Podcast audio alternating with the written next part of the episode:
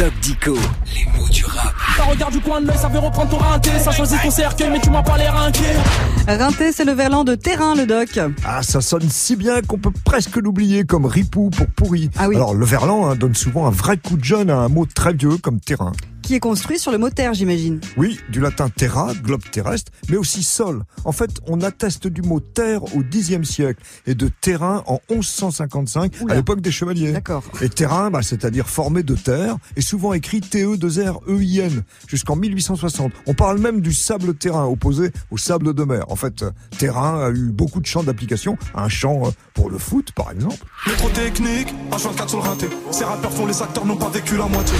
Le doc, le rinté, c'est terrain, d'accord, mais quand on dit rinté, c'est surtout l'endroit où est vendue la drogue. hein. Oui, pendant un temps, c'était le terrain de foot, mais c'est devenu presque uniquement bah, le territoire destiné au trafic. Et dire rinté ne fait pas penser tout de suite à ceux qui ne le savent pas que c'est le mot terrain et ce type de terrain. Alors le verlan joue ici son rôle hein, de masque. Ah oui. Bah, au Moyen Âge, on évoquait le terrain de bataille et aussi plus tard un terrain d'élection, euh, un terrain qu'on aime. Et toi, c'est plutôt un rinté des dicos. Eh oui, je fais euh, du trafic de dico.